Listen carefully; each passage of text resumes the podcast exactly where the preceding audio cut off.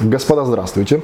Хотелось бы немножечко восполнить пробел пропущенных уже несколько раз наших классических ретро-сред и выпусков о ретро-технике и предаться немножечко воспоминаниям и рассказам о том, а как же было когда-то давно, с другой же стороны, сегодня у меня совершенно случайно мне попал в руки гаджет, которым я лично даже пользовался году, так, по-моему, в 2011 или 2010, что ли. И, посмотрев на него, подержав его снова в руках, я как-то так предался старым ностальгическим воспоминаниям, вспомнил о всем, что меня связывало с конкретным аппаратом, и решил немножечко вам рассказать, потому что это невероятно чудесное творение китайских, естественно, рук с под названием Зопа. Вы не ослышались. Был раньше такой бренд, был крайне популярен, по крайней мере, в Питере и Москве. Не знаю, как за другие города. Естественно, это Китай-Китай полный. Как мне кажется, Зопа это некая аллюзия к производителю Oppo, который как раз таки в то же время начинал выходить на рынок в 2008 году, если я не ошибаюсь, компания Oppo начала представлять мобильные телефоны. И, естественно, одни китайцы подсуетились и выпустили свою китайскую копию телефона других китайцев. В общем-то, классическая китайская модель. И у нас сегодня в руках прекрасный аппарат под названием Zoppo ZP300 плюс завернули-то как, а? Встречает Среди завалов моего рабочего кабинета аппарат сохранился практически в первозданном виде, э, прям включая коробку и весь полный комплект. Вот так вот выглядела коробка. Уже тогда китайцы заморачивались на печать. Это выборочный глянец, а кто хоть немножечко знаком с полиграфией и вообще с процессом печати так или иначе, понимает, что выборочный глянец сделать достаточно дорого, гораздо дороже, чем сделать просто глянец или просто мат. Коробочка, которая аккуратненько вытягивается за веревочку, то есть заморочились так заморочились. И внутри нас встречает занятнейший комплект. Это, понятное дело, что картонная ванночка под телефон, куча макулатуры, зарядка, так, на тот момент еще USB 2.0, естественно, обычная медленная на 1 ампер зарядка, обычный микро-USB провод, микро-USB или мини-USB. Нет, микро-USB уже на тот момент, микро-USB провод и куча макулатуры, которая включала в себя вот такую вот шарагу, которая которая описывала в частности даже то, как заходить на рабочий стол, как писать смс и прочее, прочее, прочее. И, наверное, это неудивительно для 2010 года, потому что даже Android тогда был 4.0, если я не ошибаюсь, на этом телефоне они прям так громко заявляли, что у них самый последний Android, да, это был Android 4.0 ноль. Естественно, никаких обновлений, ничего потом на него не прилетало, и этот телефон просто изжил себя и морально, и как угодно еще, не говоря уже о том, чтобы технически. И, в общем, сам бренд на текущий момент, естественно, уже не существует, хотя на тот момент они гремели. У них, естественно, не было никаких представительств, хотя, хотя куча сайтов по интернету называла себя официальными представительствами компании Зопа, и приобрести их можно было либо в интернете, либо в Питере, по крайней мере, это был рынок а там Юнона или какая-нибудь опрашка. В Москве это была на тот момент еще существовавшая горбушка, ну и так далее. То есть это был чистый, абсолютный, даже не то что серый, это было вот прям чернее некуда поставки. Естественно, производство этих телефонов было контрактным, естественно, никто не делал для какого-то там непонятного бренда Зопа какого-то отдельного завода со всем вытекающим отсюда качеством услуг. Как сейчас помню, вот этот телефон я приобретал в 2010 году, приобретал, ну, 10 или 11, повторюсь, не помню точно. Приобретался он как заменный второй телефон, необходимый там для, там, из разряда для работы, позвонить и так далее. И даже его, я помню, что я ездил на рынок Юнона, и его трижды меняли, потому что то у него отваливался модуль GPS, то не работала связь, и она отваливалась, то еще что-нибудь. Короче, мне трижды его меняли. Вот этот образец по итогу сохранил сохранился и просто, изжив себя, остался лежать в коробке, убранный он на верхнюю полку на шкафу. Что же мы имеем по факту? Это 4,5 дюйма, огромный на тот момент, между прочим, экран с плотностью точек 326 пикселей на дюйм, что тоже было вполне себе, надо сказать, неплохо по тем-то временам. Тем более для китайского телефона за там, типа он стоил по тем временам 8, там, что ли, типа тысяч рублей. Для сравнения, в те же времена iPhone стоил э, 1035 чтобы вы примерно понимали разницу. То есть это было в три раза дешевле, чем iPhone, а то и в три с половиной. Стандарты связи, естественно, GSM, естественно, на тот момент о 4G речи еще не шло. Это 3G, это Wi-Fi, это Bluetooth 3.0, это USB 2.0, это поддержка GPS и AGPS, но, к слову сказать, на процессоре MediaTek MT6575 работало это все. Ну, сказать, что плохо, это вообще ничего не сказать. То есть спутники GPS он мог не найти тебе вообще за там, хоть 3 часа ты его держи включенным, хоть в режиме GPS-теста, хоть пытайся через root config поменять какие-либо настройки. В общем, ни в каком формате этот GPS, как правило, не работал, на него просто плевали и забывали о его существовании.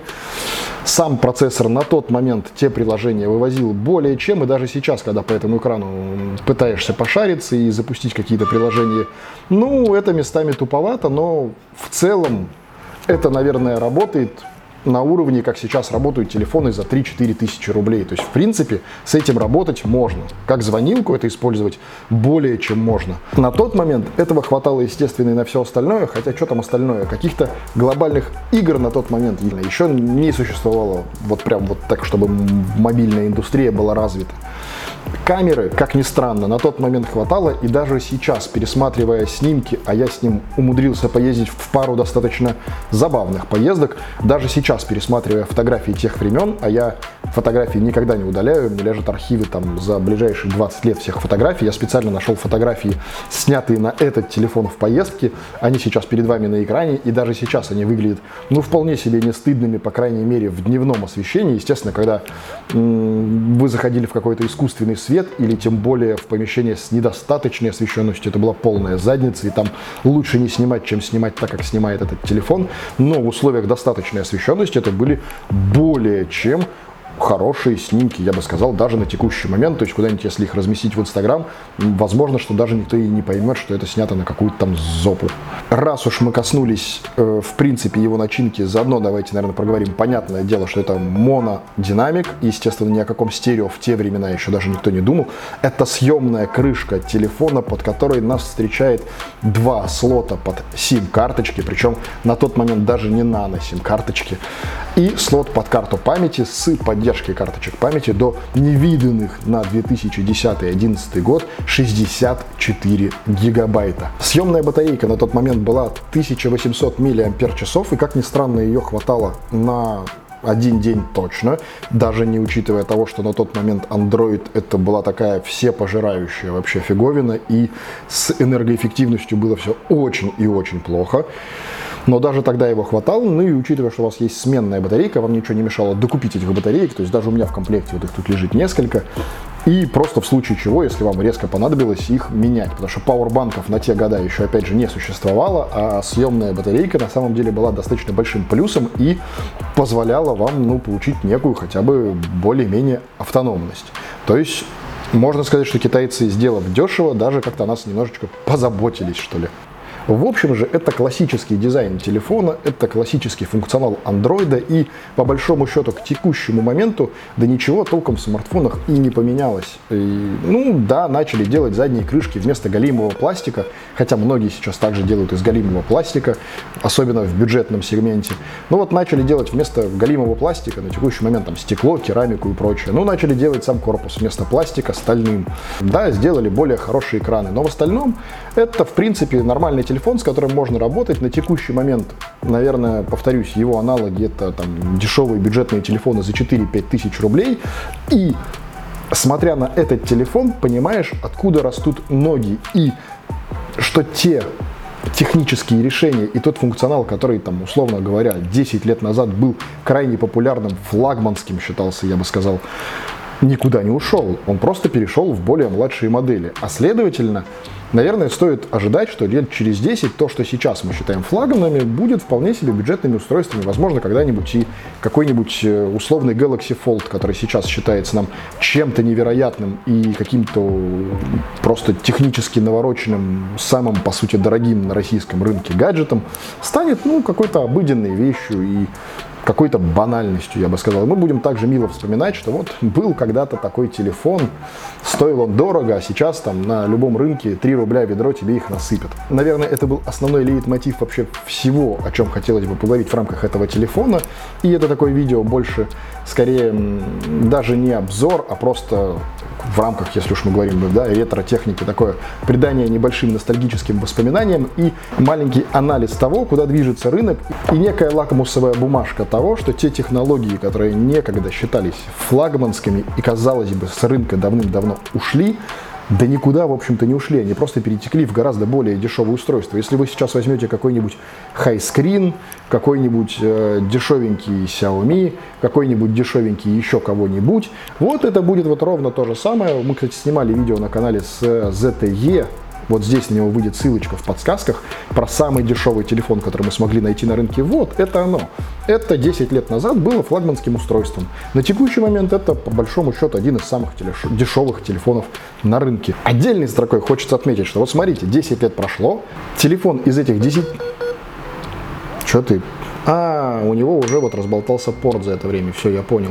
Прошло, по сути, около 10 лет, а телефону ничего и не стало он работает, он включился с первого раза, но вот у него, походу, разболтался вход э, под зарядку, да, потому что как только я его хоть чуть-чуть дергаю, он говорит, что он не заряжается и вообще ему плохо. Но тем не менее, с тех времен телефон долежал, с тех времен телефон с батарейки, которая лежала у него с ним в коробочке, включился без проблем.